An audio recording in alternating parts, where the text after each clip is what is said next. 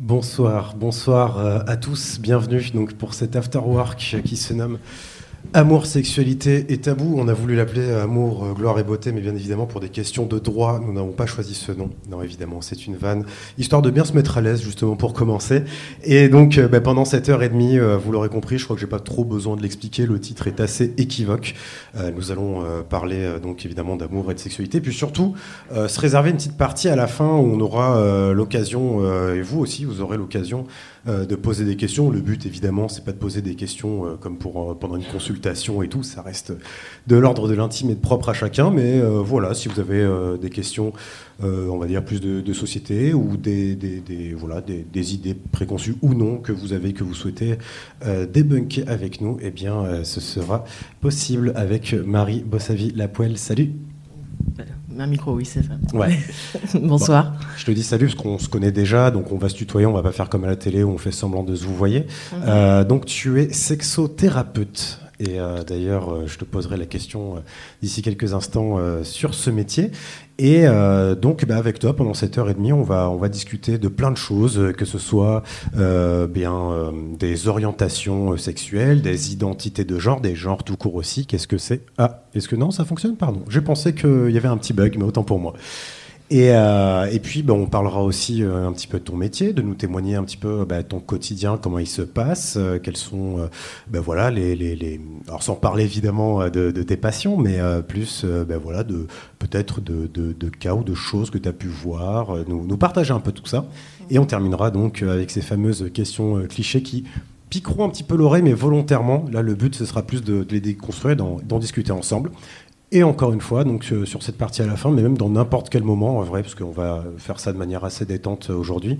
Euh, si vous souhaitez intervenir pour poser une question, eh bien, il suffira juste de bien lever la main et euh, donc bah, ensuite, on vous passera un micro pour que vous puissiez poser votre question à la cool. Merci à la radio euh, Bob FM d'ailleurs d'être présente euh, pour eh bien enregistrer ce, cet afterwork qui sera rediffusé sur les ondes du 89 dans quelques jours. Et merci aussi au Calme ici, comme à la maison, qui est un lieu de diffusion à destination des étudiants et pour les étudiants et qui ont la, gentillesse eh de nous mettre à disposition leur lieu qui est assez cool. Euh, donc, ben, rebonjour, rebonsoir, ça dépend pour euh, ceux qui nous écoutent, à quelle heure ils nous écoutent d'ailleurs. Euh, donc, ben, Marie, je l'ai dit, donc tu es sexothérapeute. Avant de parler de ton métier, enfin, si, non, pardon, on va parler de ça d'abord et ensuite on, on, se demandera la différence entre sexothérapeute et sexologue parce que j'imagine qu'il y a pas mal de confusion et beaucoup de gens se posent la question. Donc, je te laisse te présenter. C'est un métier euh, qui est particulier, qui n'est pas très répandu, en tout cas euh, dans la région. Euh, à l'origine, ma formation d'origine, c'est éducatrice spécialisée. Et pour moi, c'est important d'expliquer un petit peu le parcours et comment j'en suis venue à faire une, bah, formation en sexologie.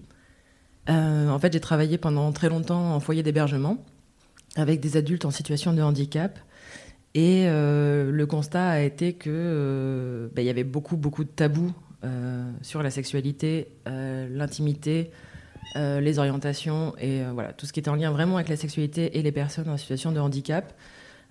c'était quelque chose qui était qui n'existait pas. Je dis volontairement ça parce que c'était caché, il y avait beaucoup de déni par rapport à ce type de situation alors que ce n'était pas le cas. ces personnes avaient euh, aussi une sexualité, aussi euh, des liens affectifs, euh, des relations.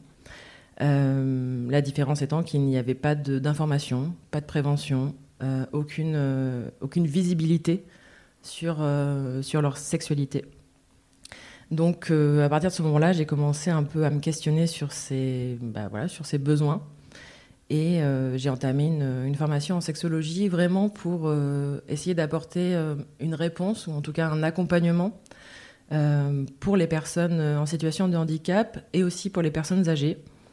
Parce que c'est vrai que c'est un, schéma qui est à peu près le même, surtout pour les personnes en institution, où du coup, il y a, peu de... On est beaucoup vraiment dans le déni de cette sexualité existante. Et les personnes âgées, comme les personnes en situation de handicap, ont une sexualité. Euh, l'idée, c'est d'ouvrir un petit peu les, euh, bah, les barrières, de, voilà, de, se poser des questions un peu différemment et de pouvoir euh, accompagner ces personnes dans, leur, dans leurs besoins, dans leurs désirs, dans leurs questionnements. Puis tout simplement d'en parler en fait, parce que ces institutions-là, donc quand on parlait pour les personnes âgées ou pour les personnes euh, qui sont en, IME, je crois. Je suis très nul, très nul en acronyme. Alors ça, c'est les ados et enfants. C'est les ados et enfants, mais, euh, mais bon, pour les ados, ça peut commencer à, mhm. les concerner d'ailleurs. Euh, dans ces institutions-là, en fait, ouais, ça en parle pas. On parlait de tabou, c'est mhm. presque systémique en fait. On veut mettre ça sous le tapis, quoi. Oui, oui parce que il y a une espèce de d'omerta qui fait que bah, si on en parle, ça va leur donner envie. J'ai souvent entendu ça comme, comme réponse à un accompagnement qui serait bah, soit d'accompagner les équipes un petit peu à déconstruire euh, les représentations sur la sexualité des résidents, soit euh, des groupes de parole avec les résidents eux-mêmes. Et euh, ça, s'ouvre un petit peu, mais ça fait des années qu'on essaie un petit peu d'accompagner ces, types d'établissements. Mais c'est très compliqué. Donc en fait, ta formation, tu l'as fait, je crois, en 2017, c'est ça Quelque chose comme ça? Alors ma formation, je l'ai, oui, je l'ai commencé en 2017, c'est ça. C'est mieux que moi, je crois. Ouais, j'ai un peu bossé. Et, euh, et ensuite, donc, euh, direct après cette formation-là, en fait, ça pouvait t'ouvrir à. Parce qu'aujourd'hui, tu as ton cabinet, donc tu, mm. tu, tu proposes euh, des consultations, mais ça pouvait ouvrir à d'autres métiers, peut-être, d'autres spécialités? Alors, pas forcément à d'autres métiers, mais c'est pour ça que je trouvais important d'expliquer de quoi je suis partie. Mm. Parce que à l'origine, quand j'ai commencé cette formation, j'avais pas du tout l'intention d'ouvrir, enfin, de, de, faire des consultations privées et d'ouvrir un cabinet. Euh, mais je pensais qu'il y avait tellement de besoins dans les institutions que ça allait euh, exploser. Et euh, bah, pas du tout. Et, que, et qu'est-ce, qu'elles disent en fait? Il n'y a pas besoin Il n'y a... pas besoin, il n'y a pas de ça chez nous, il n'y a pas d'argent, c'est pas une priorité. Il y a toujours quelque chose en tout cas qui fait que ce n'est pas, ce n'est, c'est pas dans les, c'est pas dans les priorités d'accompagnement des personnes. Ok. donc le cabinet qui s'ouvre, euh, du coup, j'imagine, euh, après, euh, après tout cela. comment ça se passe pour. alors, j'allais dire pour se faire connaître, mais en tout cas, j'imagine que c'est un peu. quand on commence juste, c'est comme beaucoup de médecins, c'est particulier, enfin de médecins ou de praticiens en tout cas euh, médicaux ou paramédicaux, euh, de, de, pouvoir se faire identifier. Puis surtout, là, il y a quelque chose où on touche à l'intime. Mhm. Euh, donc, il y a une question de lien de confiance qui se met en place et tout. comment ça s'est passé? Alors, du coup, je me suis installée en tant que sexothérapeute et thérapeute de couple. J'ai eu tout de suite beaucoup plus de demandes en thérapie de couple qu'en sexothérapie. et en effet, c'est tout à fait là la difficulté, c'est que bah, c'est pas facile de faire cette démarche et que déjà le, premier pas, la première euh, approche vers un accompagnement fait déjà partie de la thérapie, mais il peut prendre du temps. Euh, j'ai souvent des gens qui prennent rendez-vous, qui ne viennent pas, qui rappellent euh, six mois plus tard. Voilà, c'est déjà une démarche qui est difficile. Parce qu'en effet, ça touche bah, à, l'intime. On se rapproche un peu de la psychothérapie aussi. Il y a des, comportements comme ça aussi. Tout à fait. en fait, il faut que les deux, que ce mm. soit le praticien ou le patient, jouent le jeu. Quoi. Tout à fait. Et finalement, ça se, ça se régule à un moment par rapport au bouche à oreille. C'est-à-dire que je pense que à force de voilà, ben, d'avoir du monde, de, que les gens en parlent entre eux, les gens prennent un peu plus, euh, voilà, font un peu plus cette démarche un peu plus facilement, un peu plus en confiance sûrement. Ok. Alors, Sexologue, sexothérapeute, déjà, c'est quoi la différence? À ton avis? Bah, je pose des questions, donc si je réponds, euh, ce sera un peu moins fun, tu vois. Donc, euh, non, le sexologue a une formation médicale. Donc, on peut comparer ça à, psychologue et psychiatre, en fait? Un peu, oui. Ouais, tout à fait. pas sur les mêmes choses, mais en effet, c'est un peu ça. C'est que le sexologue a une formation médicale et il va traiter des, des maladies sexuelles, des troubles sexuels, mais euh, physiologiques. Alors que le sexothérapeute va, euh, lui, euh, essayer de traiter plus, de manière plus psychologique, en tout cas, les troubles de la sexualité. Et tu as, fait la, la, distinction pardon, entre la sexologie, enfin sexologue, pardon, et sexothérapeute, excuse-moi, je vais y arriver, et la thérapie de couple. tu as volontairement dissocier les deux C'est parce qu'il y a des gens qui peuvent être euh, thérapeutes de couple et, pas sexothérapeutes Tout à fait. ah ouais, d'accord. Et alors, comment, euh, comment tu peux nous expliquer ça? Alors, la, sexothérapie, c'est euh, souvent une thérapie individuelle qui traite, qui traite, pas du tout, qui traite des troubles liés à la sexualité. Donc, enfin, si je prends des exemples, ça peut être bah, du vaginisme, des troubles de l'érection. Faut que j'explique vaginisme Ouais, peut-être bah, peut qu'il y a des gens qui sont pas au courant, en effet. Le vaginisme, c'est un blocage qui se passe au niveau de l'entrée du vagin au moment de toute pénétration et qui se fait de manière plutôt inconsciente. Et voilà, c'est un blocage voilà, psychologique qu'il va falloir aller traiter un petit peu plus en profondeur, sans mauvais jeu de mots, bien sûr. Ils sont tellement faciles, ceux-là. on a fait un petit bingo, il faut qu'on cale un maximum de, vannes euh, et de jeux de mots pourris, donc euh, c'est cool. Contrairement à la. Alors, il y a des, euh, des, couples qui viennent en consultation de sexothérapie, mais en principe, c'est plutôt individuel. Et la thérapie de couple va traiter, peut traiter de la sexualité, mais souvent, les problèmes, enfin, les défaillances ou les problèmes de sexualité sont souvent une conséquence d'un problème du couple. Donc là, on va aller travailler plutôt sur, euh, sur la communication, sur euh, bah, la relation du couple. Alors on, va, on va y revenir un peu plus en détail un peu après sur justement euh, la thérapie de couple, comment ça se passe, est-ce que ça se ressemble pour tous, est-ce qu'il y a des différences et tout, on va en discuter juste après. mais juste avant, on va un peu reposer les bases parce que c'est vrai que ça fait finalement seulement quelques années en fait où la, parole se libère un peu plus, euh, bah, notamment euh, voilà grâce aux, réseaux sociaux qui permettent une plus grosse diffusion et euh, surtout de ne pas passer par des canaux plus traditionnels où bah, c'était un gros tabou la, sexualité. Il y a forcément aussi une question générationnelle aussi où mmh. du coup ben, peut-être que des générations plus récentes ont moins subi des, des, des construction, des préconstructions euh, euh, voilà, de, stéréotypes de genre, de sexualité ou autre. Euh, est-ce qu'on peut reparler un petit peu des bases sur déjà plusieurs mots-clés? Alors, je vais les dire en vrac, on va les traiter comme tu veux. Il y a voilà, donc, les questions d'orientation sexuelle, l'identité de genre. le, ouais, c'est déjà juste ça. c'est déjà, pas mal. On va faire un petit topo parce que même moi, tu vois, du coup, en, en, faisant un peu de recherche, je me suis rendu compte que surtout c'était très comment dire, euh, satellite, c'est-à-dire qu'une une identité de genre et une orientation, une sexualité peuvent être en fait une fusion en fait et qu'il n'y a pas qu'une partie. Je sais pas si c'est très clair comment pas je le dis. Tout. C'est pas du tout clair, ouais. Vous me confirmez. Vous en pensez, oui. Mais mais qu'en gros, il y a voilà entre par exemple l'orientation sexuelle, l'identité de genre, ça peut être parfois interconnecté, des fois pas du tout. Tout à fait. voilà, est-ce qu'on peut faire déjà un petit topo sur ça? Grand défi, grande question. Allez, à ton tour. Euh, je vais prendre mes notes, hein, parce que je voudrais pas. Euh, voilà, ça, me rassure peut-être un peu aussi. Mais euh, je trouve ça intéressant de revenir sur ce que tu disais par rapport à la construction et par rapport à quelque chose qui est aussi générationnel et, et sociétal et culturel, enfin et tout quoi. Et Beaucoup trop de paramètres. c'est ça. Donc déjà avec tout ça, ça complique déjà les choses. alors qu'on pourrait être juste sur l'envie le, et le désir de chacun d'être ce qu'il est. Mais ça, c'est un petit peu plus compliqué. C'est censé être la base en tout cas. C'est ça. On, essaie d'y arriver en tout cas. Euh, et on en parlait tout à l'heure et je trouvais ça intéressant euh, justement de parler un peu de, en termes de génération, de la construction euh, bah, de la sexualité en général et de l'éducation autour de la sexualité. je pense qu'on a à peu près le même âge et, et en effet c'est une construction qui est très hétéro, hétéronormée où la, la norme et, euh, et l'hétérosexualité, donc euh, un homme, une femme, et qu'il n'y a pas tellement autre chose, ça veut dire que tout le reste est considéré comme hors norme. Donc déjà partant de là, ça complique un petit peu les choses. Ouais, c'est ça la problématique de base, c'est le fait d'être euh, tout de suite casé dans la normalité en fait. Qu'est-ce qu'est-ce qui est normal en fait? Ah mais ce terme, je le déteste. Ouais. Dès qu'on parle de normalité, déjà, il y a, y a, quelque chose à déconstruire. Enfin, il n'y a, y a, pas de normes. Il y a des lois, il y a des repères, il y a des références, mais il n'y a pas de normes.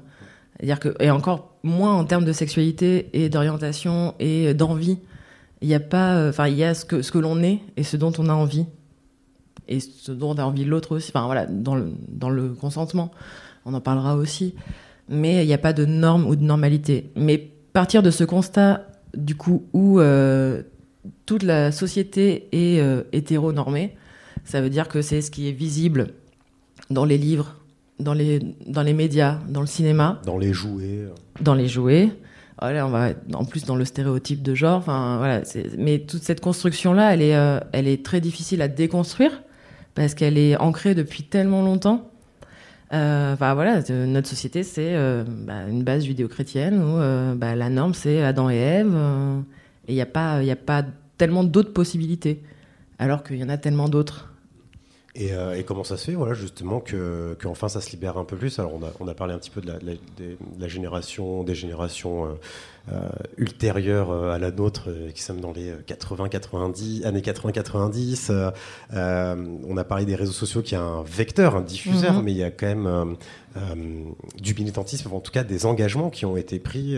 comment, comment toi, tu as, vu ça, en fait, de ton point de vue? Dans ma longue expérience de vie, parce que très âgée. non, en effet, on peut critiquer les médias mais euh, il y a une visibilité qui est plus euh, voilà qui, qui, se fait une visibilité par rapport euh, par rapport à tout. Où voilà dès qu'on peut aller chercher on peut maintenant aller chercher des informations qui sont pas forcément erronées. Et les gens prennent aussi ça en bah voilà en militantisme et les gens ont envie d'être vus et d'être compris. Et je pense que c'est tout à fait légitime il y a aussi la suite à, plein de, manifestations ou de de changement de regard par rapport euh, à la femme, par rapport euh, à la sexualité, euh, plein de déconstructions qui se font petit à petit et qui permettent cette ouverture-là et euh, alors, l'orientation sexuelle, de manière générale, euh, je dirais pas que c'est quelque chose qui est encore euh, acquis par tout le mhm. monde, mais en tout cas, voilà, ça fait maintenant des années voilà, qu'on commence à, un peu comprendre ça au niveau du grand public. Mhm. mais il y a l'identité de genre où ça reste encore assez nébuleux pour certaines personnes.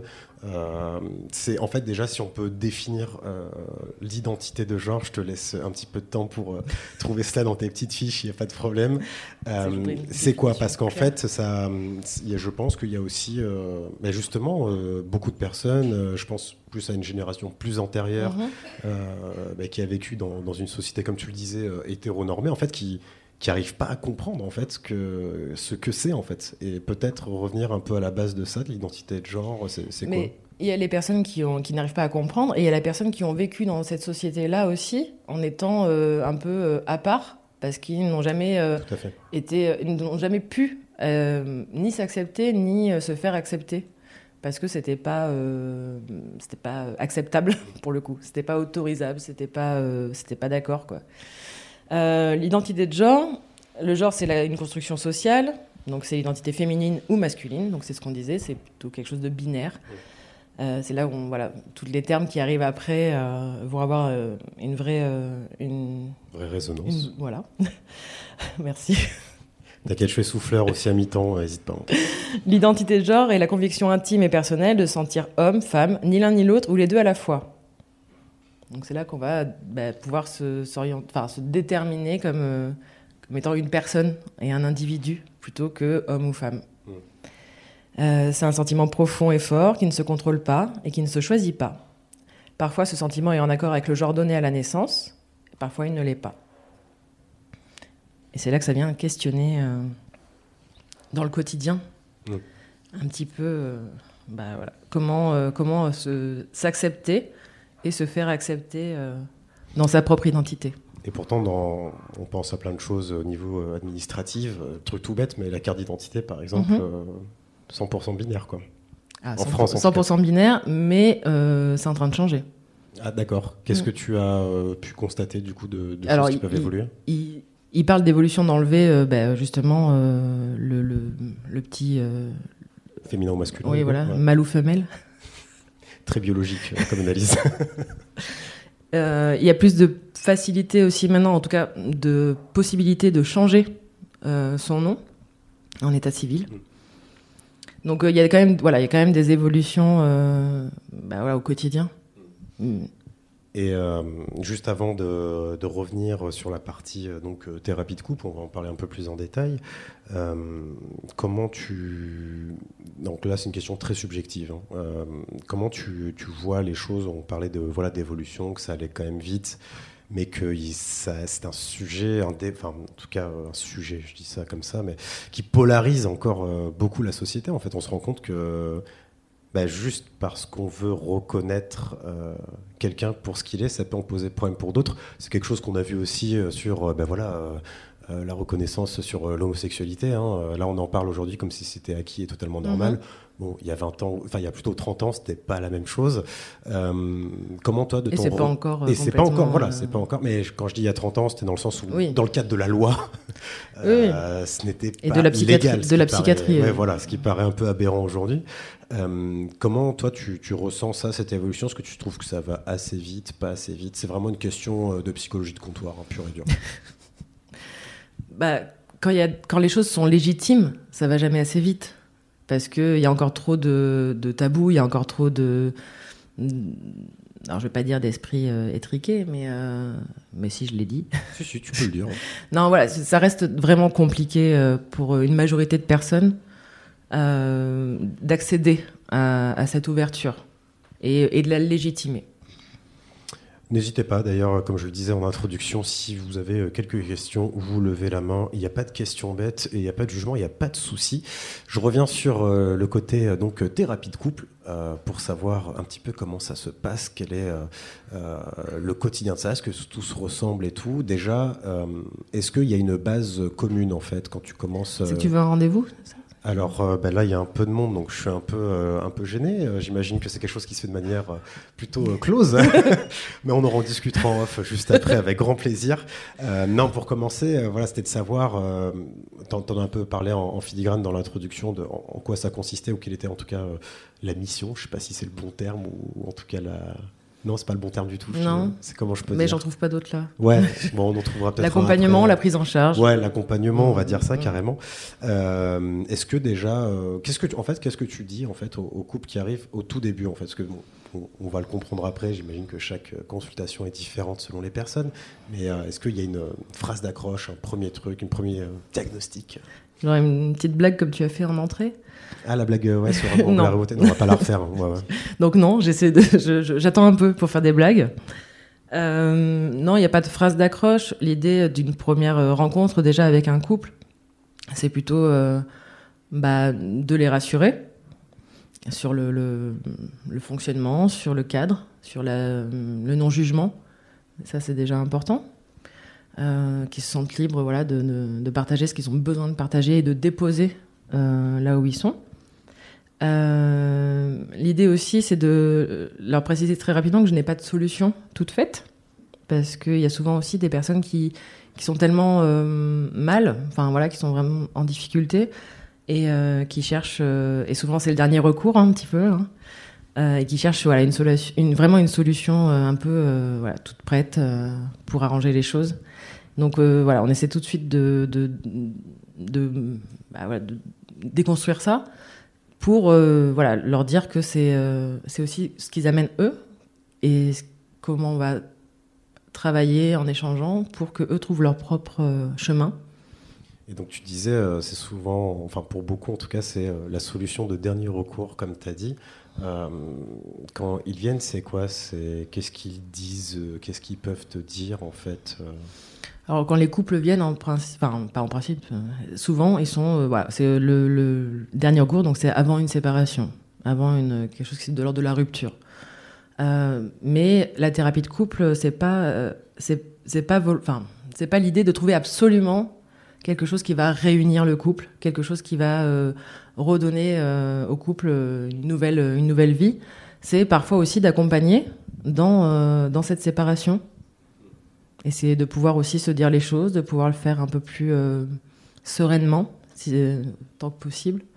Mais euh, voilà, l'idée aussi, c'est qu'il faut un peu déconstruire aussi, c'est de ne pas se dire que ça va forcément arranger. Enfin, quand je dis arranger, c'est arranger aussi, ça peut être une séparation. Mais que l'idée, ce sera de trouver le meilleur chemin possible pour chacun. Et euh, qui dit thérapie de couple dit qu'il faut que les deux soient d'accord. Est-ce mm. qu'il t'est déjà arrivé, par exemple, que l'un des, deux conjoints euh, vienne te voir pour demander une thérapie de couple, mais que l'autre euh, ne veuille pas et tout? Est-ce que toi, tu as un rôle, du coup, pour accompagner l'autre, pour lui donner envie de, venir et de participer, ou vraiment, là, c'est tu dépasses le cadre de ce que tu non. Moi, je peux pas aller à la recherche de l'autre. Ça peut être que quelque chose de consenti, là aussi. Euh, ce qui se passe, de mon, expérience, ce qui s'est passé à plusieurs reprises, euh, c'est euh, souvent l'un des, l'un des deux a envie de faire cette démarche à un moment donné de leur vie de couple, l'autre est dans le refus. Et finalement, au bout d'un certain temps, c'est l'autre qui prend l'initiative quand il sent peut-être que c'est un peu. Ça, ça, sent pas bon. Et prend l'initiative de, voilà, de demander bah, de l'aide et un accompagnement. Alors, parlons maintenant de sexualité positive. Euh, alors, je vais faire le, candide, l'ultra naïf. C'est quoi la sexualité positive? Parce que tu m'en as parlé euh, euh, pendant qu'on préparait bah, cette, rencontre de, ce soir. Bah, de quoi il s'agit? Est-ce que tu peux déjà nous, poser le cadre un petit peu de, ce que cela veut dire? C'est un terme qu'on trouve un peu bizarre comme ça, moi je trouve. Enfin, c'est quelque chose. bah, pourquoi la sexualité, ce serait pas une sexualité positive? Mais euh, en même temps, euh, on entend aussi tellement de, de, relations, de rapports toxiques, de rapports euh, bah, pas forcément sains, mais pas forcément avec les partenaires, avec soi-même aussi. Et dans la sexualité, l'important, c'est aussi soi, et aussi son rapport à soi. Et une sexualité positive, c'est l'idée vraiment de, de bien-être et d'épanouissement dans, euh, dans son corps, dans sa sexualité, dans le corps de l'autre ou des autres. Mais euh, tout, ça euh, consenti et, bienveillant. Et qu'il n'y a, pas de, mauvaise façon de faire, il n'y a pas de, mauvaise façon de, se regarder. Ou, c'est vraiment. chaque personne est différente avec ses propres désirs, ses propres envies et son propre corps. Et l'idée, c'est vraiment d'être dans cette bienveillance et ce non-jugement, mais qu'il soit pour soi ou pour les autres. Et donc ça, c'est ce que euh, tu euh, essayes d'expliquer du coup aux, patients qui viennent te voir. J'imagine que euh, pour quelqu'un qui voilà qui n'avait pas forcément eu ces codes-là ou pas conscience mmh. d'être toxique dans, dans, ses relations ou autres, enfin ça doit être un travail assez énorme de remise en question en fait euh, pour les patients Est-ce que c'est est -ce que c'est quelque chose, enfin question encore euh, un peu cliché, mais est-ce que c'est quelque chose de long comme on disait de la psychothérapie où ça s'en mmh. rapproche un peu aussi mmh. Voilà, j'imagine que c'est pas une solution clé en main, cinq séances, let's go, vous avez une sexualité positive quoi. Bah, disons que quelqu'un qui a déjà une construction avec une sexualité un peu toxique ou, ou, un peu violente ou voilà un peu cette construction là, c'est pas forcément la sexualité qui est le le, le problème. Enfin, ça, ça, va être un petit peu, euh, ça va aller plus loin que ça. Donc, ça va être d'aller chercher un petit peu dans le, bah voilà, dans la construction de, de, la personne et de, et de son éducation et de sa construction euh, sexuelle, ce qui a pu à un moment euh, l'orienter vers ces, vers cette, bah, voilà, vers cette sexualité-là. Mais pour déconstruire tout ça, il faut aller chercher un peu loin des fois. Ouais, mais, euh, mais c'est ça, mais quel genre de, en fait, quel genre de questions J'imagine qu'en fait, tu, tu demandes aux, patients de se poser des questions sur ça pour pouvoir peut-être avancer. Et, mhm. est-ce qu'il y a des mécanismes, peut-être des, des, clés, des choses comme ça euh, qui permettent déjà cette euh, remise en question ou c'est vraiment hyper individuel en fait? Déjà, les personnes qui viennent sont déjà dans l'idée d'une remise un petit peu en question.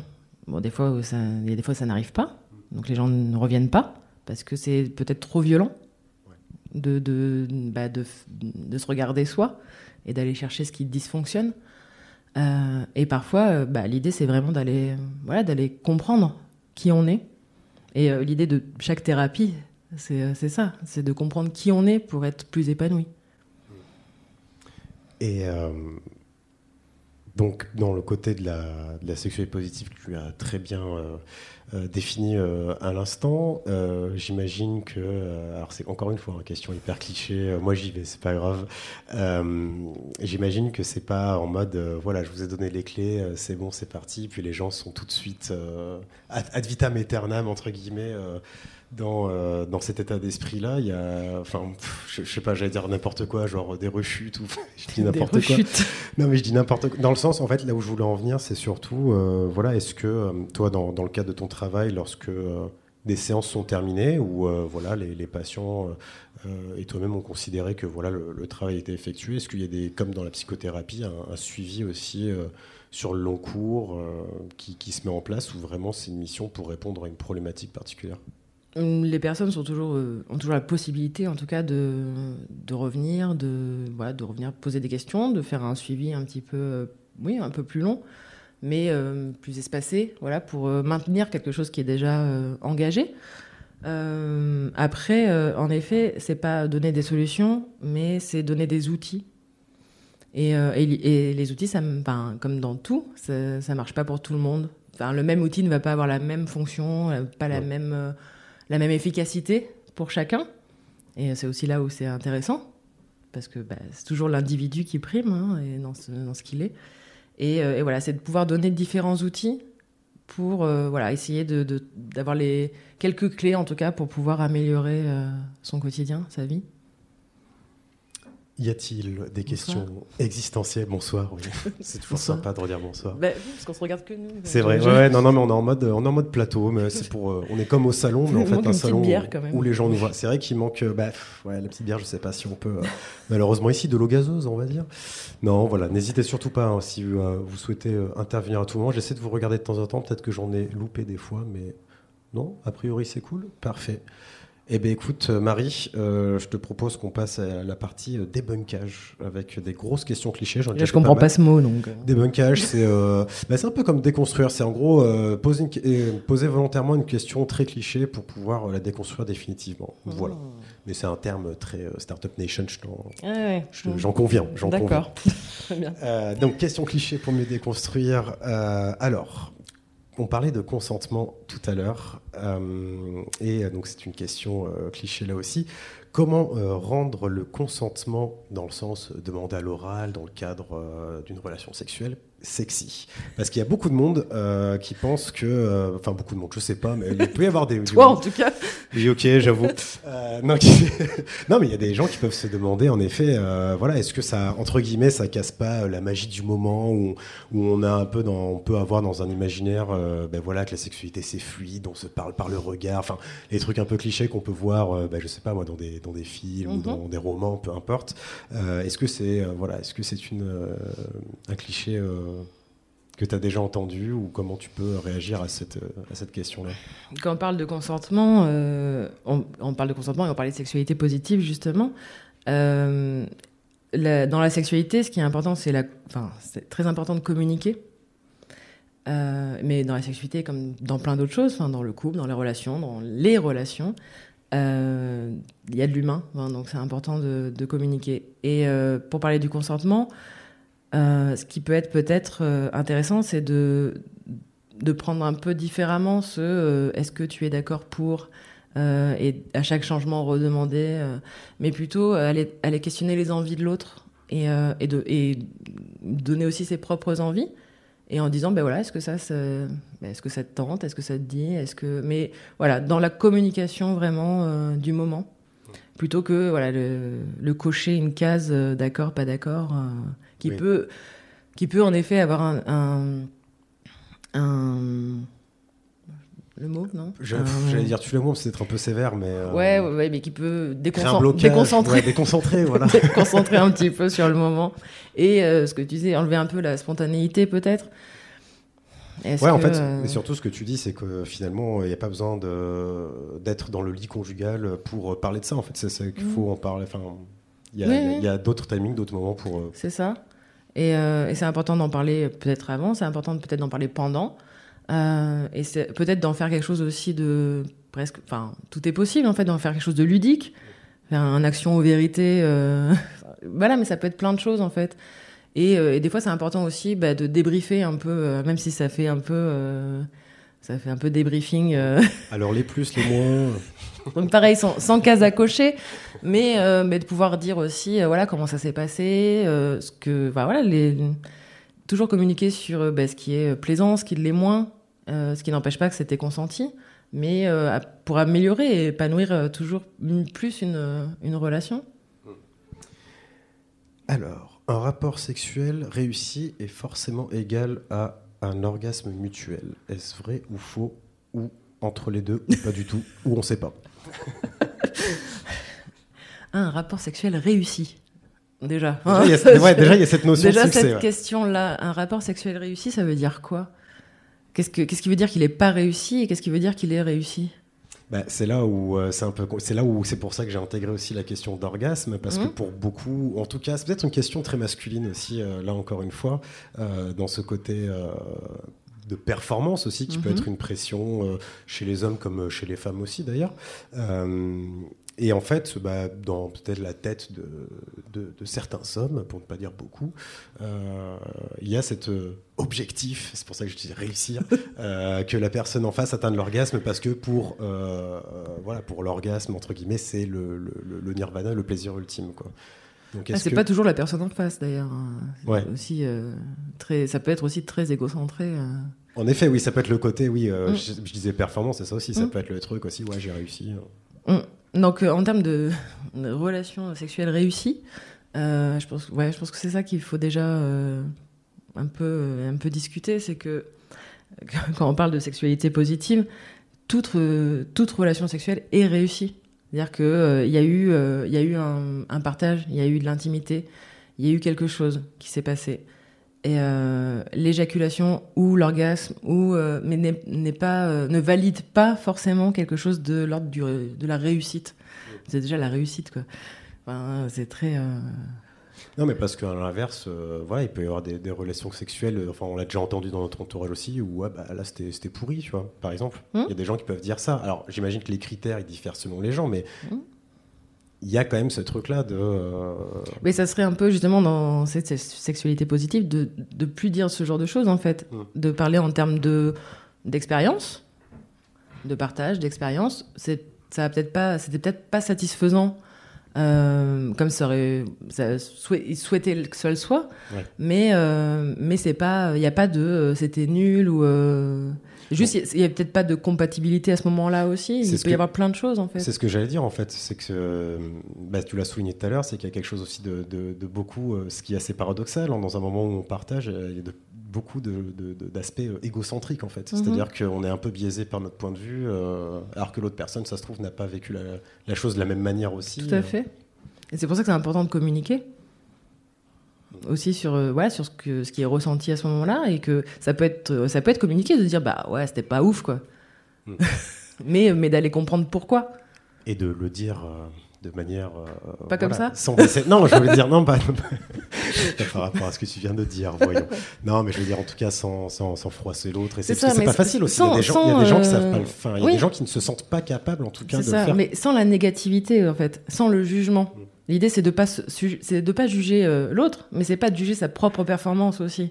C'est vraiment d'être ouvert à ça. C'est ok, tout n'est tout le monde n'est pas euh, compatible pour avoir euh, une sexualité euh, épanouie ou quelque chose de complètement euh, incroyable. Mm. Bah c'est ok en fait, mais c'est pas grave. Ouais, c'est pas grave. Je pense que c'est important euh, aussi de le redire.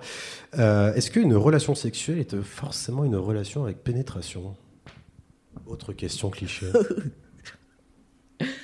Là, je peux prendre un peu en appui, mais bah, les, les- les thérapies de couple, enfin les personnes que je suis en thérapie de couple, euh, parce que j'ai un peu voilà, tous les âges, toutes les, enfin, tous les milieux, euh, et, euh, et c'est vrai que c'est quelque chose qui est très, très, très, très, très, très ancré, qu'un rapport sexuel est un rapport avec pénétration, avec une finalité éjaculatoire. Voilà, c'est vraiment très schématisé, ritualisé. Ça commence par un peu de préliminaire, un peu, et voilà, pénétration et orgasme ou éjaculation. Et, euh, c'est d'aller déjà euh, déconstruire un petit peu ce, schéma euh, très très construit, pour le coup, et de casser les rituels. Moi, je propose souvent de, en fait, d'arrêter la pénétration, au moins voilà, de temps en temps, parce que, bah, pour prendre un exemple, j'ai des gens qui peuvent me dire, ben, ça fait des années qu'on n'a pas eu de rapport sexuel. Et au fur et à mesure de la conversation, euh, oui, mais euh, régulièrement quand même, euh, ben, on se caresse l'un l'autre, on, se masturbe mutuellement. et ça, c'est pas un rapport sexuel? Ah non, d'accord. En fait, bah si, hein, ça en est un. Mais voilà, c'est d'aller un petit peu sortir de ce, de ce, ce- cette pénétration obligatoire qui n'est en plus pas toujours satisfaisante pour certains ou certaines partenaires. Quid du point G? On nous en parle ça aussi depuis euh, des années. Euh, on l'a découvert, on l'a pas découvert. Il est que chez les mythe. femmes, il est chez les hommes. C'est un mythe, c'est le Loch Ness, on sait pas. Euh, C'est une intox, c'est un vrai truc, c'est. Un vrai truc. Ouais. C'est un vrai truc. Non mais ouais, non mais, non mais parce qu'en fait on a des, non mais je pose la question volontairement parce qu'on, tu vois, j'ai juste tapé ça sur Google et en fait t'as bon comme beaucoup Des sur- images Alors j'ai pas vu d'image euh, parce que j'étais que dans actualité et pas image. Euh, non plus sérieusement en fait surtout je me suis rendu compte qu'il y avait des, des articles complètement contradictoires en fait. Il y a, on nous dit euh, tout et son contraire et, et en fait ben, voilà ce que toi tu as. Euh, Un point G. Alors, je me permettrai. Je sais pas. Je sais pas si c'est trop tôt pour en parler tout de suite. Il y a peut-être un peu trop de monde, oui. Bon, après, on est à la maison, là, on est, on est bien. Mais euh, non, voilà. Est-ce que, est-ce que tu peux répondre à ça? Est-ce que c'est Alors, euh, c'est pas un mythe, ça c'est ok. Euh, de manière physiologique, il y a bien une zone qui est euh, plus sensible, euh, qui peut être érogène, qui est plus sensible en tout cas, avec des, enfin, voilà, un système nerveux qui est plus, euh, plus développé et qui existe donc chez la femme et chez l'homme, qui s'appelle pas le point G mais le point P, qui est le point prostate. pro- prostatique Voilà, merci. Ça y est, je commence à avoir un peu soif. Euh, un verre d'eau, s'il vous plaît. Non, ça marche pas. Non, On va, donc, Je on suis va pas nous chercher un verre d'eau. Je suis pas de assez une star. Il n'y a pas de souci, ça arrive, ça arrive. Donc voilà, c'est le point P et euh, le point G euh, chez la femme du point G pour le nom de la personne qui l'a découvert. Mais je, je suis incapable de me souvenir du nom parce que c'est un nom euh, incroyable. Je vais chercher ça, mais je te laisse continuer. Je Très bien. Euh, il n'est sûrement pas aussi sensible chez tout le monde. Ouais. Ça fait partie aussi des choses de. Ben voilà, chaque corps est différent, chaque sensibilité est différente et euh, chaque zone érogène ou potentiellement érogène est différente. En tout cas, euh, voilà, vécue d'une manière différente. Ouais, c'est ça. En fait, c'est donc physiologiquement, dans tous les corps, c'est- j'allais dire à peu près au même endroit, si je peux me permettre l'expression. Oui, à peu près. Ouais. Alors j'ai trouvé le nom euh, et je le regrette déjà parce que c'est un nom allemand. Euh, un gynécologue Ernst Grafenberg. Non, ça va, ce n'était pas trop dur à dire. Oui, mais je Voilà, l'ai pas retenu quand même. Ouais, écoute, voilà. Merci. euh, Merci. euh, à ma Hans. mémoire, euh, voilà, merci Hans. Euh, Est-ce que éjaculation est forcément. On a déjà fini sur le point. euh, Ah, mais pardon, je... excuse-moi, tu un vois, peu, peu plus, un peu plus d'infos Ouais, ok. Ouais Merci. Bon. Pardon, excuse-moi, excusez-moi. Non, je trouvais ça intéressant de revenir sur le point P. Oui. Parce que euh, justement, il est. Oh, merci. Ah, Parfait. J'ai l'impression d'être vraiment une star. Quoi. Avec une superbe carafe et des verres Université de Limoges, que l'on remercie bien évidemment. Et on me sert pas. Quoi. Ah non, faut, faut se servir par contre, hein, on a dit. euh, on- là, je vais en foutre partout, évidemment. T'en voulais aussi que- Ouais, non, mais ah bah, attends, regarde, je vais me lever, je vais me servir aussi, hein. tranquille. Hop. Bah oui, hein, Allez, égalité. hein. vas-y, je te laisse continuer. Donc sur le, le point P, tu disais. Euh, donc euh, le point P, c'est quelque chose qui reste. euh, on, on pensait voilà que le point G, euh, il y avait quelque chose qui était uniquement féminin et euh, probablement un mythe. Euh, toutes les femmes n'ont pas forcément accès, n'arrivent pas forcément à avoir du plaisir par rapport à, à cet endroit-là. Euh, L'idée, c'est d'aller aussi découvrir son propre corps pour pouvoir euh, le laisser après découvrir à l'autre, pour se connaître, pour connaître ses zones de plaisir. Et donc le point P est, euh, un point donc, qui concerne la prostate euh, et qui reste extrêmement, on n'en parle pas depuis très très longtemps, ouvertement, enfin c'est c'est vraiment tabou, c'est vraiment quelque chose de l'ordre du tabou dans cette société très hétéronormée. Oui, puis il y a le côté euh, pénétration, voilà, on en reparlait tout à l'heure. Exactement. Là, c'est le méga tabou. Alors la pénétration anale euh, chez un homme hétéro est forcément associé. était Enfin, très cas, très mal euh, voilà est très très mal vécu et, euh, et extrêmement tabou ça voudrait dire presque de lui que voilà si il accepte cette pratique euh, ça voudrait dire que euh, il a il pourrait avoir une orientation homosexuelle C'est vrai qu'on est contaminé comme ça. Enfin, c'est. Voilà, pour les clichés. euh. bah oui euh, on touche pas au cucu non Non, non, mais écoute, je valide Voilà. la vanne, il n'y a pas de souci. Mais euh, on en parle de plus en plus parce que les personnes qui ont, quand je dis, les personnes qui ont testé, maintenant ça fait un peu de bouche à oreille là aussi. Voilà, une petite promo. Enfin, bouche à le oreille.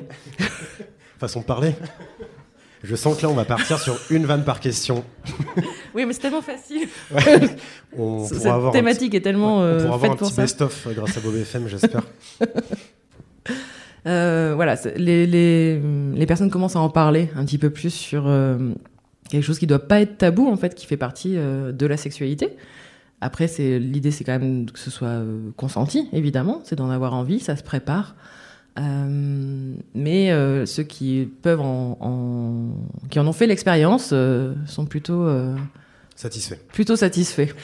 Et ça crée en effet un, orgasme différent, qui est plus interne et euh, qui, est, qui apparemment est décuplé. Euh, On m'a dit qu'il dure plus longtemps. Ouais. qui est décuplé aussi. Voilà, qui est vraiment autre chose, vraiment un autre, euh, un autre type d'orgasme. Alors du coup, éjaculation égale forcément orgasme ou pas? Et quand je parle de cet orgasme-là, il n'est pas forcément en plus avec une éjaculation. Donc euh, c'est encore un autre orgasme. Et, euh, et, non, éjaculation ne veut pas dire euh, orgasme, contrairement à ce qu'on pense. Ouais. je ne sais pas si vous pensez ça, mais contrairement à ce que plein de personnes pensent. Est-ce que, alors, la déconstruction. Pareil, on va tout de suite. Enfin, ça ne veut pas dire orgasme parce qu'il y a aussi quelque chose de très mécanique dans l'éjaculation. Ouais. Voilà, c'est tout. D'accord, très bien.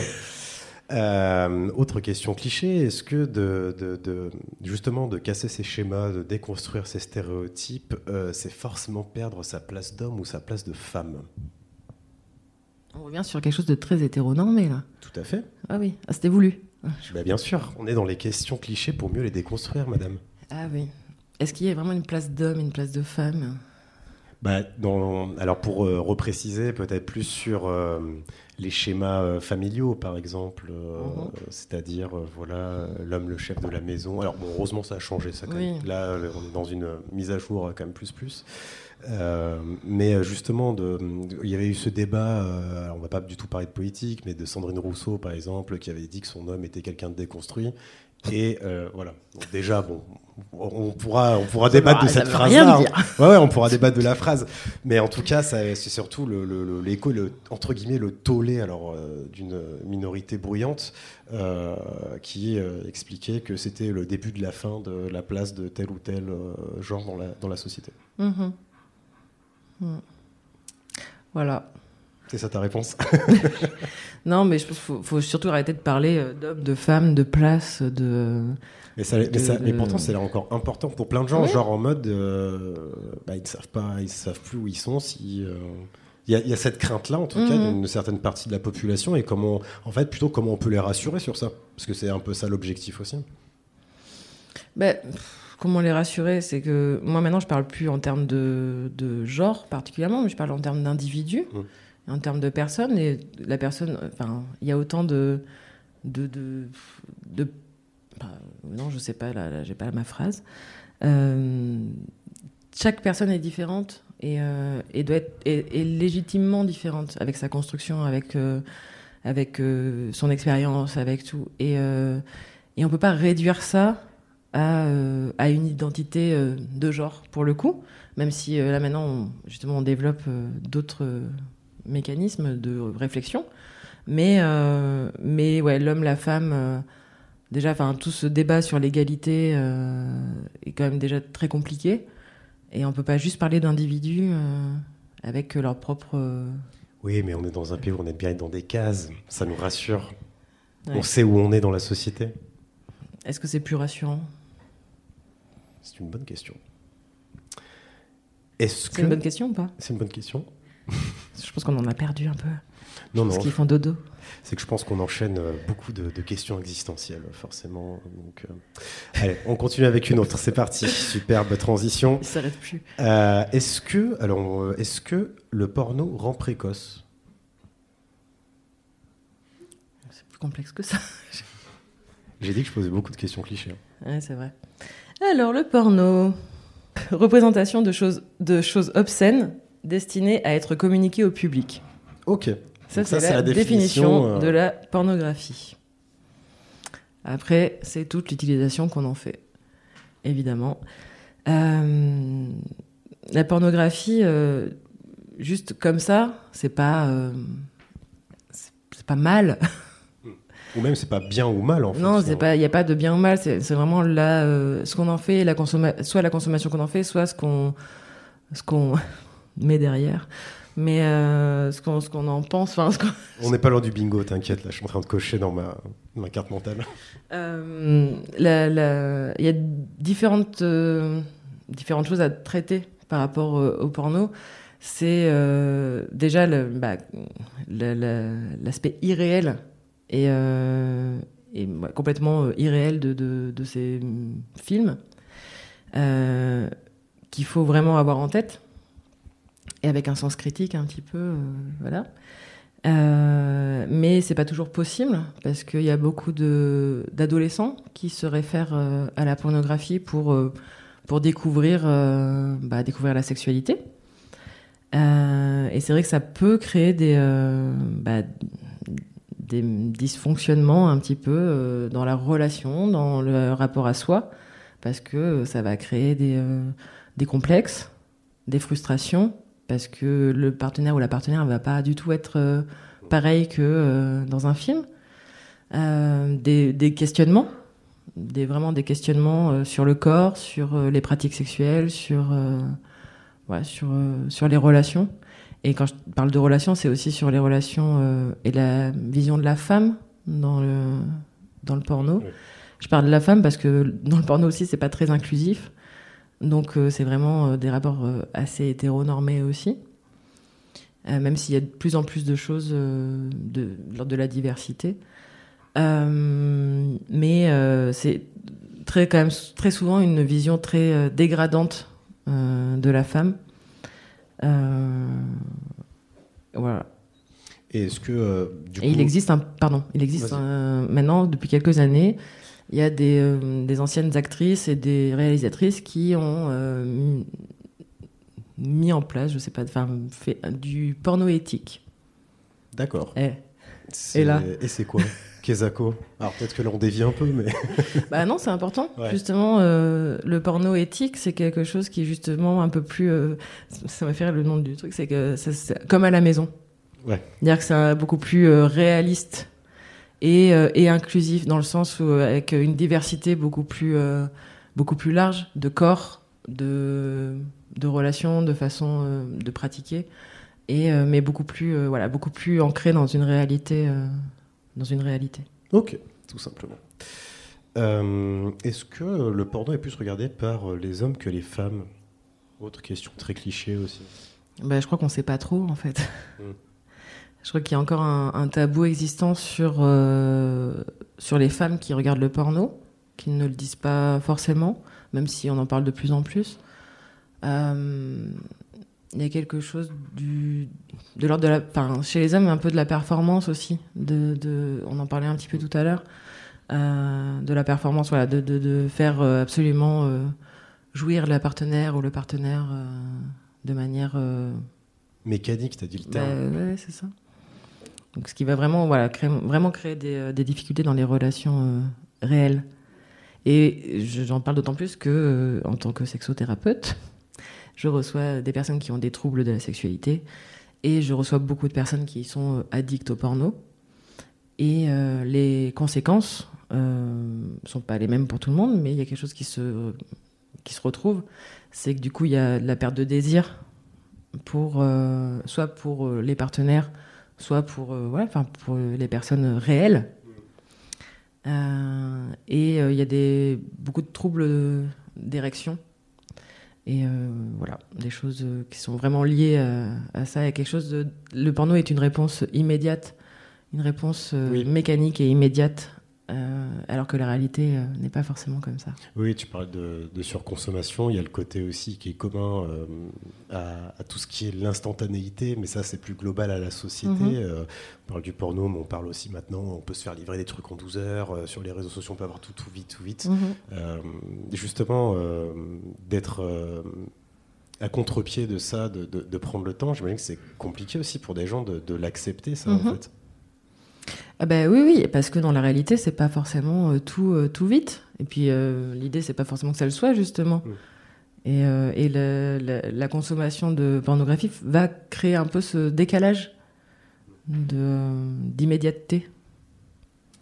Autre question.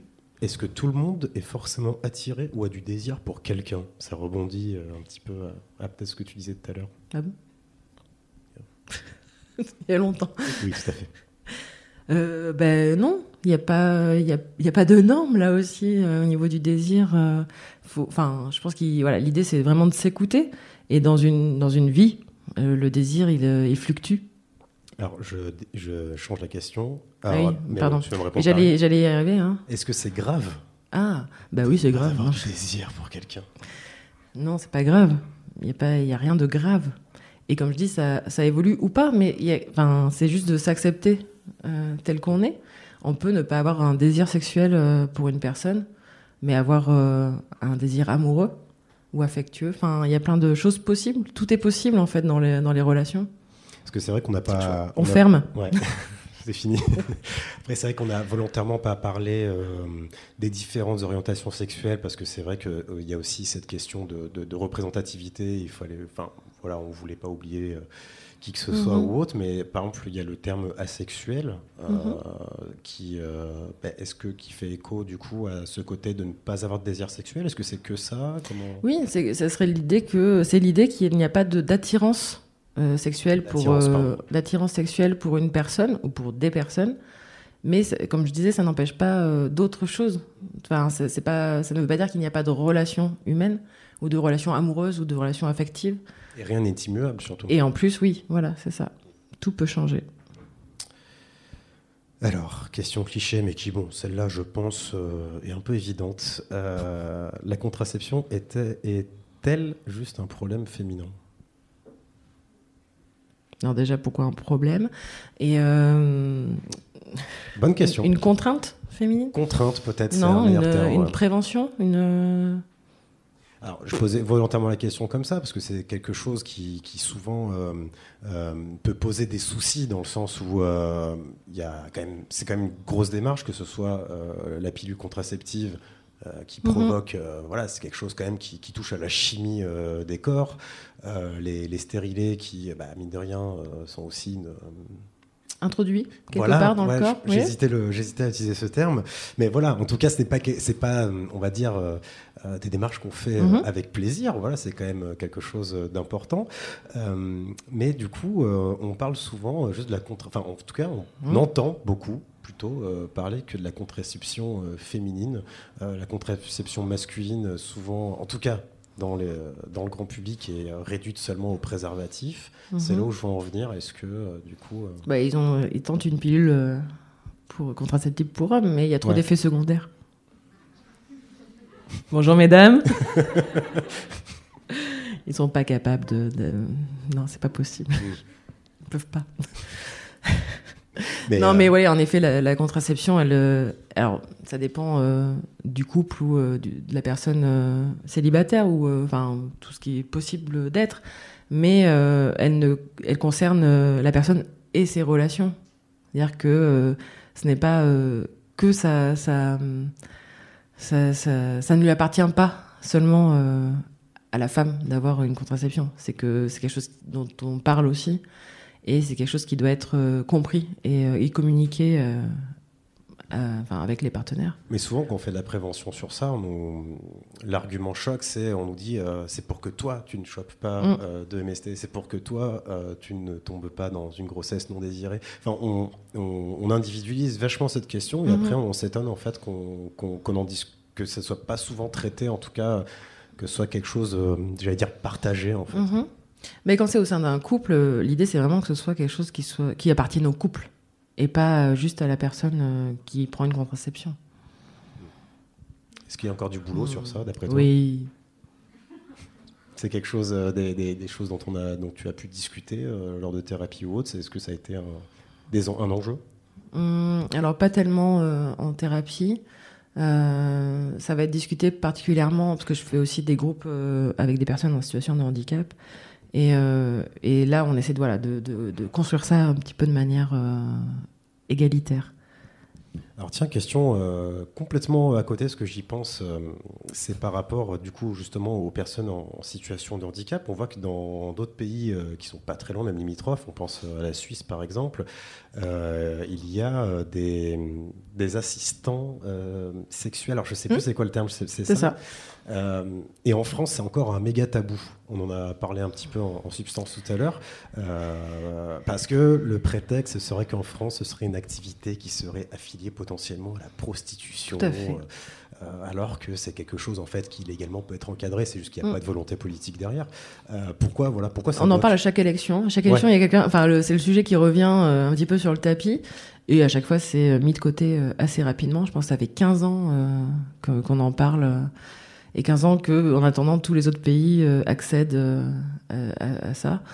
Et, euh, et en Là, Il effet. n'y a, pas euh, d'intérêt de lobby, il n'y a pas d'intérêt de truc pour que ça se fasse pas. Non, et en plus, euh, il y, a, il y a des vraies formations. Il y a quelque chose qui peut être très encadré. C'est-à-dire que pour montrer un petit peu le.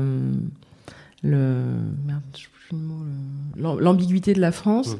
c'est qu'il y, a une- il y a une formation qui existe en France. Donc la formation a été euh, acceptée, qui est reconnu par. euh, Qui est reconnu. ouais, génial. mais, Mais tu ne peux pas pratiquer. Tu les gens n'ont pas le droit et- d'exercer. ouais, et tu vas direct à Pôle emploi parce que tu ne peux pas. Voilà, ou en Belgique. Mais- Ouais, voilà, ou, ouais. Mais, euh, mais c'est quand même voilà, tout un paradoxe de ce que ça peut être euh, en France. Et en effet, ça serait en fait donc, enfin, assimilé à la prostitution. Et au-delà de ça, ça voudrait dire aussi que les, dans les établissements, notamment, si euh, les directions ou les euh, éducateurs euh, amenaient ou, a- ou appelaient euh, quelqu'un enfin, pour euh, cette assistance sexuelle, pourrait être euh, bah, condamné pour proxénétisme. Très bien. D'accord. Voilà. Et aux Pays-Bas, c'est remboursé par la Sécu. Ouais. Voilà.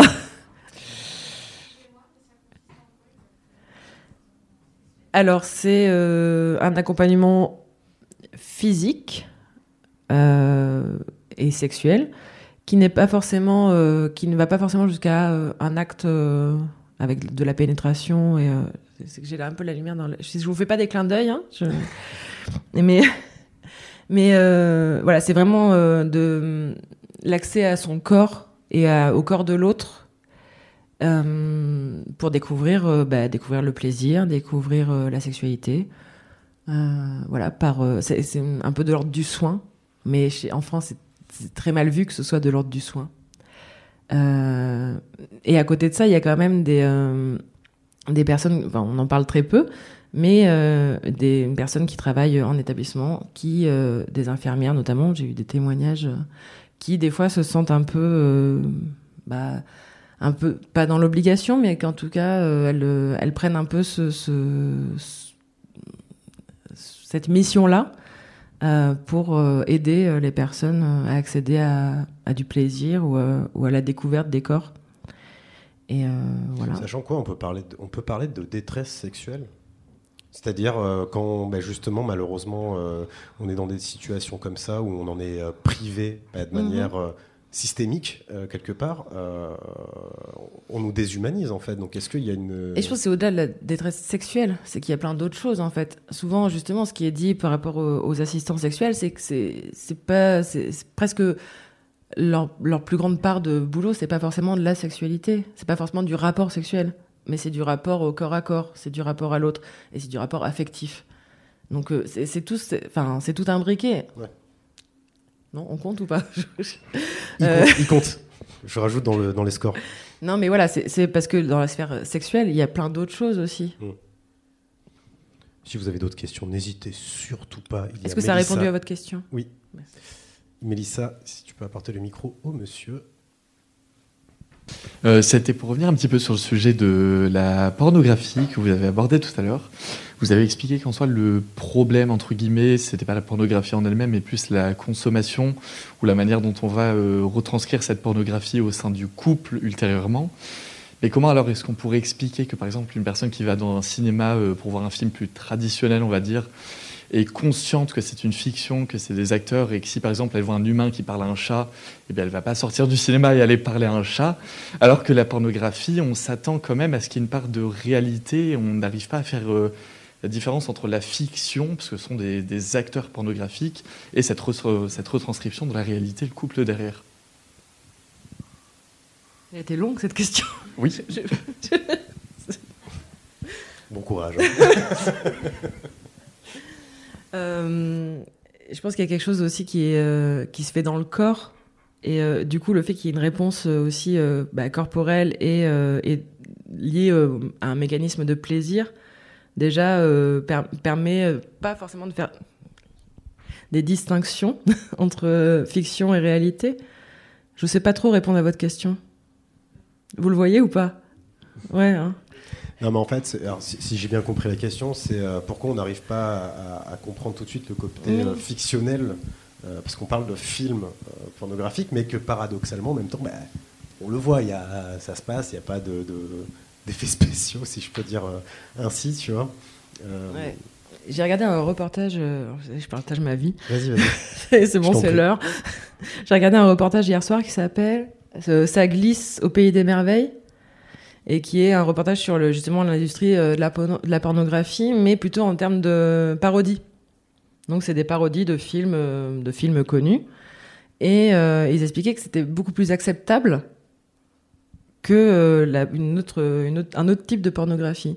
Parce qu'il y avait quelque chose de l'ordre de l'humour qui faisait passer un peu, un peu ça un peu plus facilement et qui en plus reprenait des, films connus donc il y avait quelque chose voilà, qui était plus, euh, plus acceptable. Ça n'a rien à voir avec la question, hein, mais j'avais envie de vous partager ça. Ok, tu m'as dit le titre c'est? Ça glisse au pays des merveilles. Très bien, qu'on retrouve sur quelle plateforme euh Là c'était sur Paris Première. Paris Première, très bien. Donc euh, le câble ça existe encore ou... Non, je sais pas. C'était pas sur le câble ça J'ai une antenne, je crois. Ah yes, ok. que je branche à chaque fois.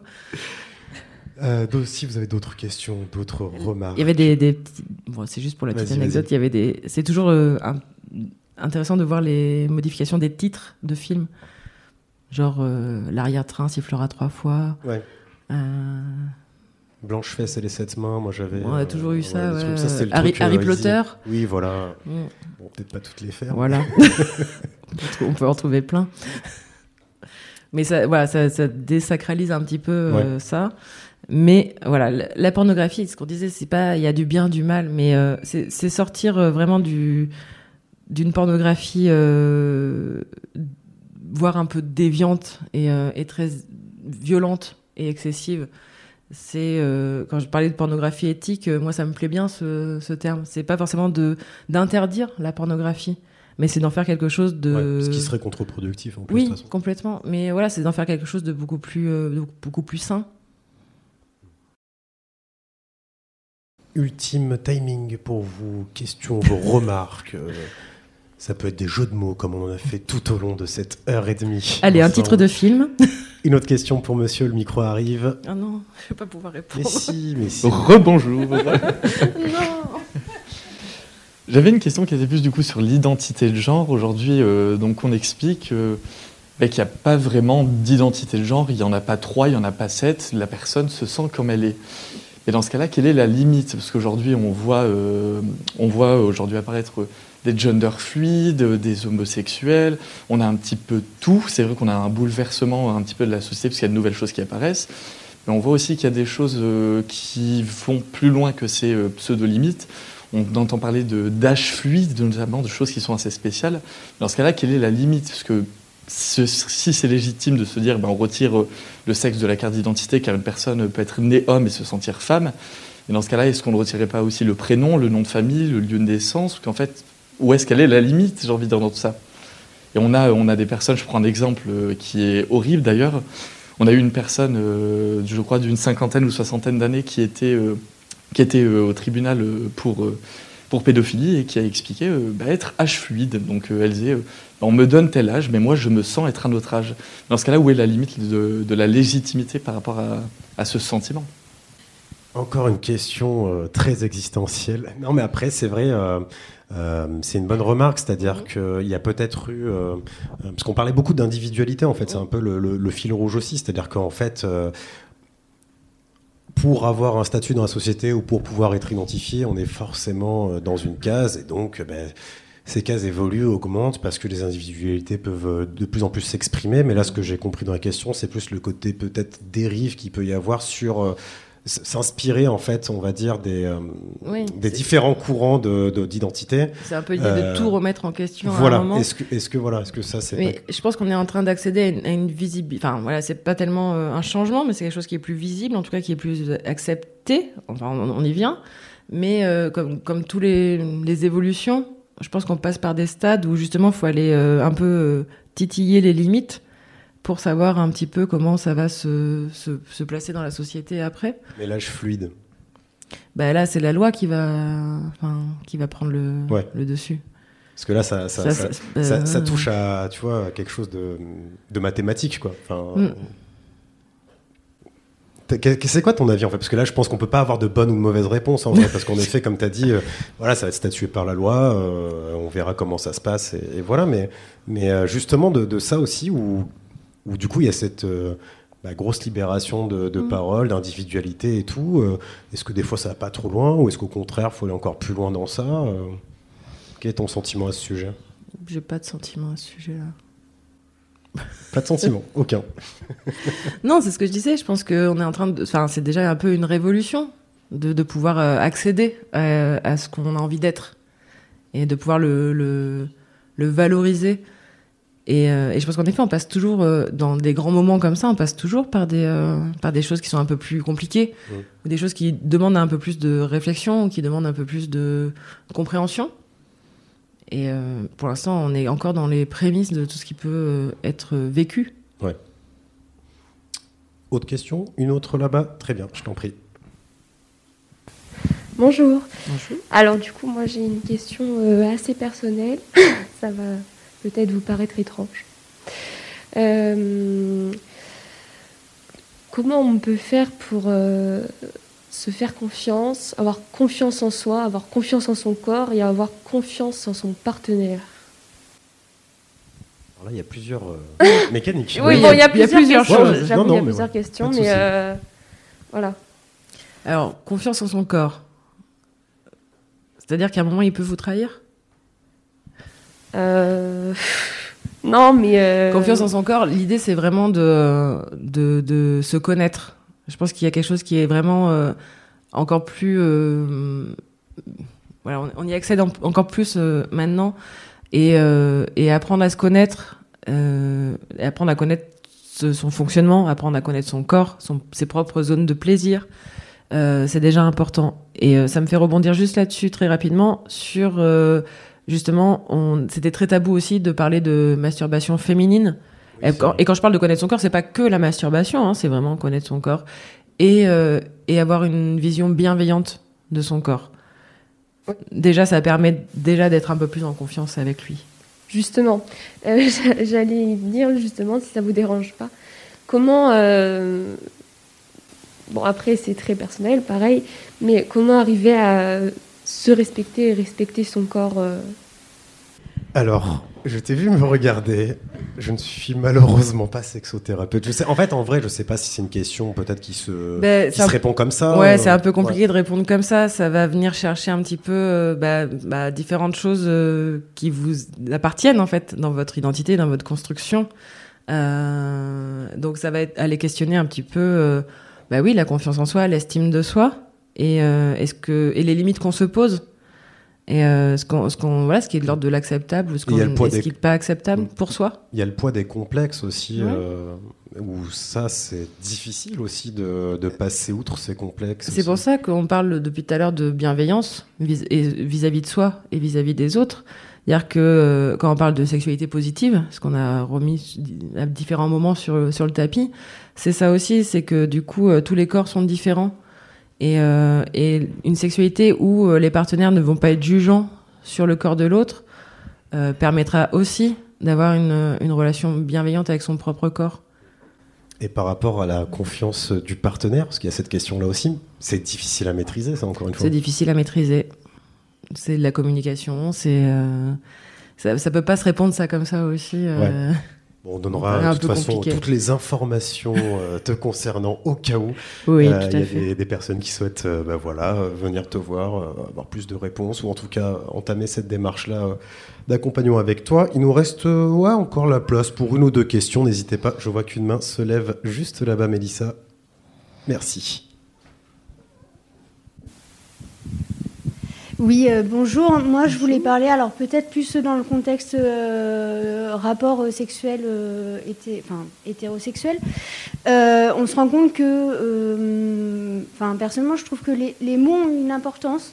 Et, et, notamment dans la place de l'homme et la femme dans le rapport. Aujourd'hui, on découvre que des mots s'inventent comme circuler, Euh, je ne sais pas si euh, peut-être, enfin, vous pourriez mieux le définir. Je ne sais pas si vous en avez euh, entendu parler. Non. et comment vous avez dit quoi? Circuler. C'est en fait au lieu de parler de pénétration, on va ah. remettre en fait l'idée que la femme va venir entourer le sexe de l'homme et du coup faire passer du coup le rôle de la femme, on va dire dans le rapport sexuel à quelque chose de plus actif euh, et de conscientiser aussi que la femme, elle n'est pas là pour euh, notamment réceptionner, se, se, réceptionner, se donner et pas être dans un état passif. Et du coup, par rapport à ça, c'est peut-être faire prendre conscience de certains tabous par mhm. rapport à la sexualité féminine. Et je voulais savoir, donc, par rapport à, ça, par rapport aux mots et à, ce type de, d'idées euh, qui émergent. Est-ce que vous aviez connaissance d'autres choses, d'autres euh, concepts pour, euh, pour faire évoluer un peu ce tabou autour de la sexualité féminine et enfin plus, plus, plus en lien notamment dans les rapports voilà, hommes-femmes mhm. parce que il y a quand même aussi un lien aujourd'hui dans cette image de, de euh, la sexualité féminine reste encore, il me semble, un tabou dans le hum, on s'offre à l'autre. Beaucoup trop passive en fait, d'après mmh. vous. Passif, et il y, a un côté même dans le relationnel, dans euh, la séduction, où euh, l'historique, on va dire, un peu sexuel de, la femme va être mise en jeu, et, et, même dans la séduction, le, euh, la femme peut être, euh, la relation peut être définie par euh, la manière dont la femme va s'offrir plus ou moins facilement à l'homme. Et, et c'est dans le, le, livre de Les sentiments du prince Charles qui ma question est très longue. Pardon. On voit vos paroles. Où il y a une tentative de réponse par rapport à euh, un, historique où euh, l'homme avait l'argent euh, et la femme, du coup, sa monnaie d'échange était plutôt sa sexualité et du coup s'offrir. Est-ce que aujourd'hui on tend à, essayer d'ouvrir ça et, d'abattre ces murs, mais est-ce que vous auriez voilà, des, des, des, concepts ou des choses à partager par rapport à ça et pour continuer dans, ce, dans, ce, dans cette un peu apprivoisement de la sexualité pour les femmes en fait de mhm. leur propre sexualité. Il y a plein de questions en fait dans ma, Oui. mais... non mais en effet c'est quelque chose qui il y a pas de j'ai pas de concept particulièrement mais euh, c'est quelque chose vers lequel on tend. En effet c'est euh, je sais plus le nom de la euh, une autrice qui est euh, Audrey Moreau Moreau Moreau Moreau qui a écrit Mal baisé qui est sorti il y a pas très longtemps et euh, qui justement déconstruit un petit peu bah, les inégalités dans la sexualité et notamment, euh, notamment hétérosexuels. Euh, et l'idée, voilà, en effet, c'est d'amener de l'égalité et, euh, de, la compréhension dans, euh, dans la sexualité. Euh, et, euh, déconstruire ces choses du, du le vagin est un espèce de, trou noir qui va aspirer tout ce qu'il y a autour. et voilà, enfin c'est d'amener. quand on parlait tout à l'heure de, de, ne plus voir un rapport sexuel uniquement par euh, le, la côté, le côté pénétration, c'est aussi ça. C'est du coup d'amener beaucoup plus de choses et beaucoup plus de d'expérimentation pour que euh, chacun puisse s'épanouir euh, dans sa sexualité. Je, je, fais une tête bizarre, là, je pense que j'essaie de vous voir. euh, merci pour euh, le mot circlusion, parce que je ne le connaissais pas. Enfin, je. Bon, expliquer, j'ai, oui, oui, je vois, mais j'avais pas le mot. Ouais, voilà, c'est ça en mm. fait, c'est que je ne pensais pas, enfin, je n'avais pas connaissance de ce terme-là en tout cas. Mais justement, c'est intéressant. Je rebondis juste rapidement par rapport à, cette partie de la question précisément.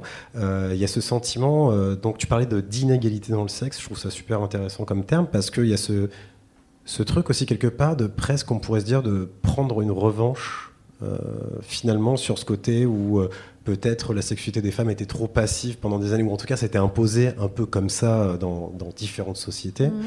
Et est-ce qu'il y a ce truc-là de voilà la revanche, de vouloir prendre le dessus de... J'aime pas, trop cette idée de revanche parce que ça me fait penser à de la vengeance et ça me fait penser à quelque chose qui est pas, bah voilà, qui est pas. C'est pas très positif. Ouais, c'est pas très positif. Je, je pense que, enfin, non, non. ça Mais sera du un coup, non. tu, tu, tu le, Mais, tu euh, l'analyserais comment? Enfin, je sais pas si c'est le bon terme, encore une fois aussi. euh, Là, ça devient un peu complexe. mais- Euh, non, mais c'est ça, c'est que du coup, c'est d'a- d'amener les gens à se questionner un peu différemment sur leur propre construction de la sexualité. Euh, Il y a des gens qui se construisent, qui ont construit leur sexualité très ouvertement et très justement égalitairement. Je ne sais pas du tout si ce mot existe, je On ne va crois dire pas. que oui. Mais et d'autres qui où c'est quelque chose de très ancré et, euh, et on repart toujours sur quelque chose d'hétéronormé où euh, la puissance masculine, la domination, euh, la performance, voilà, c'est on, on, on tend vraiment à déconstruire tout ça, mais ça prend encore du temps. Mais je pense qu'en effet, la femme a envie d'être beaucoup plus présente. Ouais. Dans le dans le tout, enfin dans un- dans tout. Une ultime question peut-être. Ultime question juste devant. Mélissa va arriver avec le micro. Et ce sera malheureusement la dernière question. Car on va bientôt se quitter. On a déjà passé une heure, ouais, on a déjà passé une heure et demie ensemble. C'est trop. Bah avec toi, je parle. Bonsoir. Bonsoir. Euh, je ne sais pas si vous aviez vraiment répondu ou c'est moi qui n'ai pas compris, mais je voulais revenir sur euh, le rapport anal. Parce que, enfin moi en tout cas dans mon entourage, c'est vraiment le plus gros tabou, je pense, avec mes amis et tout. Et je ne sais pas comment, euh, enfin com- comment vous feriez pour ouvrir la discussion dessus? Parce que c'est bizarre Pardon. de dire ça, mais parce que vraiment à chaque fois qu'on en parle ou quoi, c'est dans des actions ou vérités, j'en sais rien. Et à chaque fois, c'est vraiment les pires trucs. Enfin, ça fait peur quoi. Et du coup, je sais pas comment. Enfin, je sais pas si vous aviez, avec ce que vous avez entendu ou quoi, des pistes. C'est voilà, c'est quelque chose qui est, euh, qui est un peu aussi euh, de l'ordre du. du- Il y, a- il y a plein de, il y a tout et rien autour de ça et, euh, et une représentation aussi euh, très euh, très négative, douloureuse. Euh, Il y a quelque chose qui est euh, un ressenti pas forcément euh, positif par rapport par rapport à, l'anal, mais après c'est comme toutes les pratiques, les pratiques sexuelles que ça, dépend de l'envie de chacun et ça peut se discuter. C'est toujours l'idée de la communication et, sans jamais être dans la dans le, la contrainte. Mais c'est quelque chose aussi qui peut se préparer, qui peut euh, voilà, qui peut être. euh, Mais c'est comment lancer le sujet surtout? Parce que je crois que c'est ça la- vraiment Ouais. la question globale. C'est comment, comment on peut savoir euh, quel est le, le bon timing, la bonne manière de le dire sans froisser la personne ou sans créer. C'est euh, tout ce qu'on disait tout à l'heure dans Ouais. la sexualité dite positive. L'idée, c'est qu'il n'y a pas de tabou, en fait. Ouais. On peut parler de tout. Et, et si à un moment, c'est une envie, il faut pouvoir en parler. Et, et si c'est une envie de l'autre, il faut pouvoir en parler aussi. Mais toujours respecter euh, ce que chacun en pense. Mais je- voilà, l'idée, c'est vraiment de ne pas en faire quelque chose de, de, dont il ne faut pas parler. Oui. De, de- genre. euh, J'ai presque envie, enfin, en, en résumé finalement par rapport à tout ce qu'on s'est dit aussi, limite ce qui est le plus important c'est d'apprendre euh, à créer, alors, je vais utiliser un terme anglais, euh, des safe space, c'est-à-dire des, des moments, des instants en fait où on peut se dire les choses. En fait j'ai l'impression que c'est ça finalement qui est encore un peu Mm. compliqué dans la sexualité parce que Aujourd'hui, euh, ben, voilà, grâce à Internet, alors je parle pas du tout du, du porno, mais plus de, de tout ce que l'on peut apprendre, euh, des livres, des choses. On commence à avoir des, des Mm. connaissances enfin sur la sexualité. Là, où on pense à la génération de nos parents ou de nos grands-parents où ils en parlaient pas euh, avant le mariage. Enfin, je sais pas. mais en tout cas, culturellement, euh, c'était un peu la norme pour utiliser ce terme-là. Euh, on a toutes ces infos aujourd'hui. On peut avoir accès à ces infos-là, mais souvent, on est, enfin, de ce que je constate en fait, c'est que finalement, on, on sait jamais comment en parler en fait. Enfin, comment, euh, Mais qui- comment qui- créer les- la situation propice pour en Mais parler. ce qui ressort toujours un petit peu de, ce- de ça, de la communication autour de l'intimité, c'est euh, souvent le jugement. Et c'est la peur d'être jugé sur, sur un désir, sur une envie, sur quelque chose. Alors que justement, c'est de ça qu'il faut sortir. De, de- qu'il n'y ait pas de jugement, en fait, sur quoi que ce soit. Ce sera les mots euh, de conclusion. Merci beaucoup, Marie Merci. Boissaville-Lapuel, du coup, sexothérapeute à Limoges et euh, thérapie de couple. Vous pouvez l'applaudir d'ailleurs, n'hésitez pas. Merci. Merci à vous également euh, d'être venu voilà, pour euh, bah, poser vos questions, écouter. Euh, J'espère que vous avez appris des choses. On peut prendre quelques minutes là à la toute fin si vous souhaitez aussi poser d'autres questions. Si vous n'osiez pas poser des questions au micro, ce sera avec plaisir eh bien, que Marie pourra en discuter avec vous. Et j'en profite juste avant de conclure pour vous parler de notre prochain rendez-vous. Ce sera courant mars, en général c'est à la mi-mars. Dans le cadre de la semaine du cerveau, on aura l'occasion de faire un afterwork assez cool avec Jean-Paul Tassin, qui est neurobiologiste et qui euh, directeur de recherche émérite à l'INSERM. Et on va explorer le monde du, euh, de l'inconscient dans le cerveau avec lui. Il y a eu pas mal de progrès apparemment dans la recherche dessus. Et on aura l'occasion d'en discuter avec lui. Toutes les modalités seront retrouvées sur recreations.com. Et n'hésitez pas à checker bobfm.org d'ici quelques jours pour écouter la rediff de cet afterwork. Merci encore et à très bientôt. Salut